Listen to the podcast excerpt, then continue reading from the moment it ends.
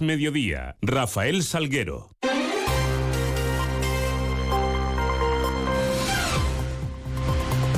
Muy buenas tardes, ¿qué tal? Son las 2 menos 20 y 10, los minutos que nos restan para contarles qué es noticia esta hora en Mérida Comarca en este martes 28 de noviembre, en donde la primera parada la vamos a hacer para mirar hacia esos cielos que nos están acompañando durante la jornada.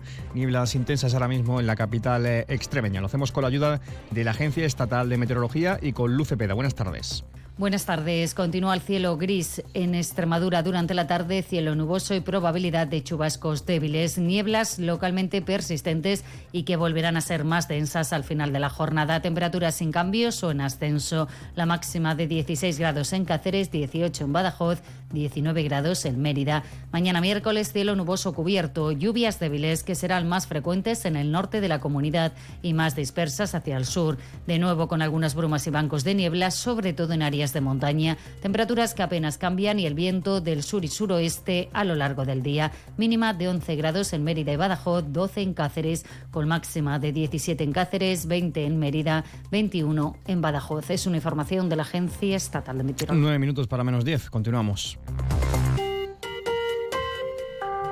Más de 150 serán las actividades que conforman el programa de Navidad de la ciudad de Mérida, que se inician este mismo viernes con el encendido del alumbrado extraordinario en la Plaza de España. La programación recoge eventos multitudinarios como los conciertos del 11 de diciembre, las preuvas, la cabalgata de Reyes o las zambombas flamencas que van a llenar la ciudad de ambiente navideño. La Plaza de España será, como decimos, el epicentro y, tal y como señala la delegada, la delegada de festejos en aragoneses, se apuesta nuevamente por un árbol de Navidad en tres dimensiones, en forma de cono de color dorado flash, con una altura de 20 metros, rodeado con 10 arcos luminosos especiales, además eh, de esa importante eh, iluminación que va a tener no solo las calles del centro de la ciudad que arranca oficialmente, como sabéis, este viernes 1 de diciembre a las 7 de la tarde con el encendido oficial en la Plaza de España.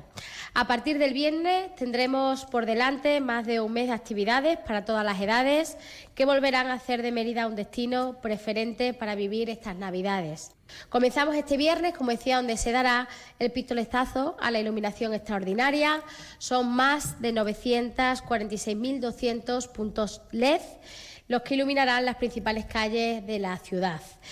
Estarán repartidos por, como decía, diferentes calles del centro y, bueno, principalmente em, la iluminación más extraordinaria la tendremos en la Plaza de España. El día 11 habrá un acto institucional con motivo del 30 aniversario de Mérida como ciudad patrimonio de la humanidad.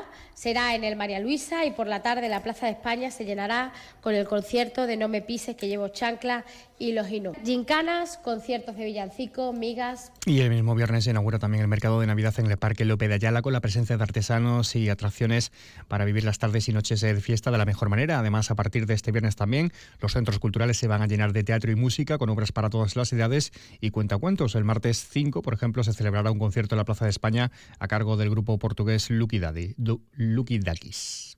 El martes 5 tendremos un concierto en la Plaza de España del grupo Lucky Duki, un grupo portugués que dinamizará pues, eh, durante ese día 5 previo a todo ese puente y esa festividad que nos llega.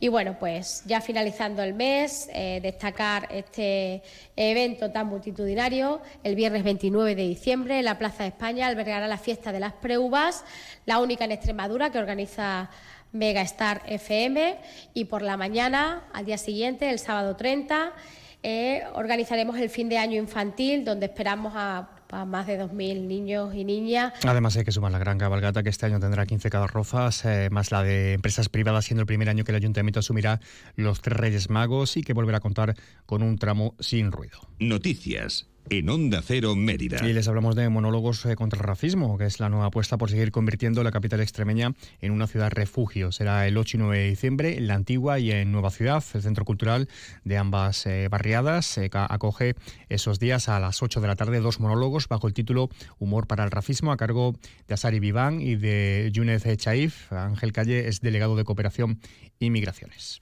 Hoy presentamos Humor contra el racismo Hoy presentamos la contestación positiva y favorable que hemos aprendido a lo largo de todos estos años que hemos desarrollado en la ciudad, el Congreso de Mérida, Mérida la idea de eh, periodismo internacional de migraciones, Mérida foco de nuevas narrativas.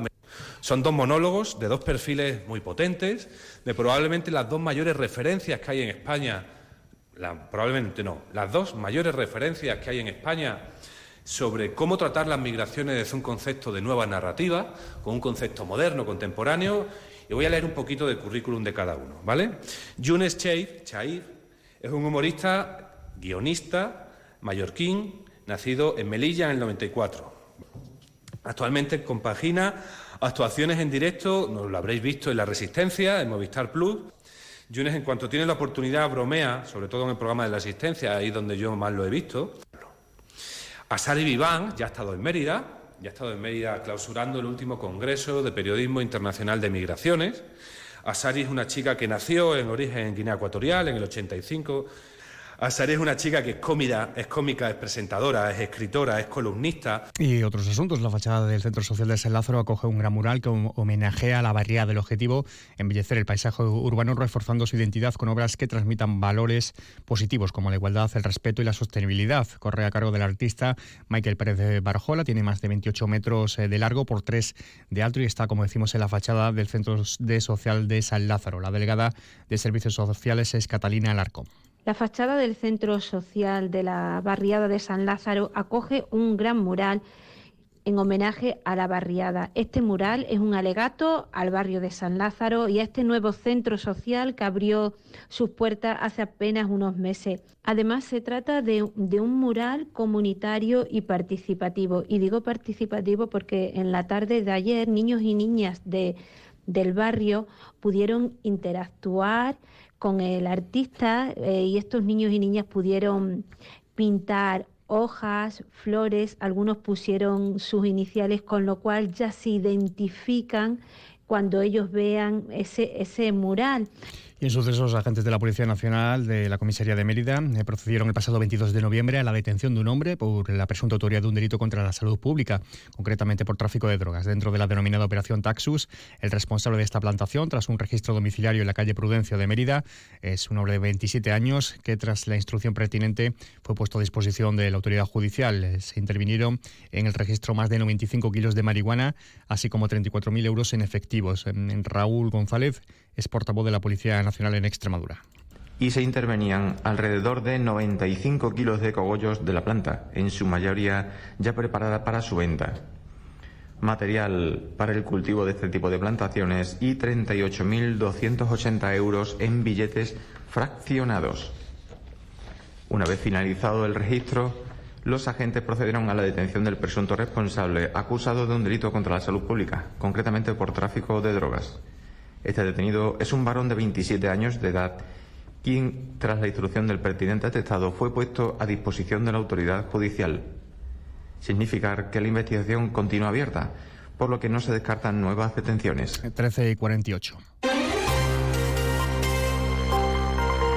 Les contamos que la muralla de la Plaza de las Méridas del Mundo y el Puente Romano se van a iluminar en la noche del jueves en color amarillo como adhesión a la campaña por la abolición de la pena de muerte convocada por Amnistía Internacional. Nuevo concierto para este próximo viernes a las 8 de la tarde en el auditorio del Centro Cultural Santo Domingo, eh, a cargo de Zaire Ensemble, eh, que ofrecerá una serie de piezas eh, clásicas. También el jueves a las 8, el Teatro María Luisa, homenaje de reconocimiento a Luisa Paula Grajera y de Vera, mujer que promovió el cine María Luisa y que se inauguró el 7 de febrero del 31. Se colocará un busto suyo en el teatro y posteriormente habrá un espectáculo flamenco a cargo de Lourdes Pastor y la Fundación Prodean organiza un año más el tradicional rastrillo, así como la cena y merienda solidaria a beneficio del proyecto No hay futuros en educación en Camerún. El rastrillo se pondrá en marcha desde mañana miércoles y hasta el viernes en horario de mañana de 11 a 2 y por las tardes de 5 a 8 y media. Y el sábado se presenta en el Centro Cultural de la Antigua la Casa de Bernarda Alba. Función eh, que será a las 8 de la tarde, correrá a cargo de la compañía Arlequia Teatro con la dirección de Laura Rodríguez pues escasos segundos nos separan de las 2 menos 10. Em, ya saben que pueden seguir informados a través de nuestra web, de nuestras redes sociales. Ahora les dejamos eh, con toda la información regional, toda la información de Extremadura, que llegará de la mano de nuestro compañero Juan Carlos González. Pasen un feliz resto del día, un feliz martes.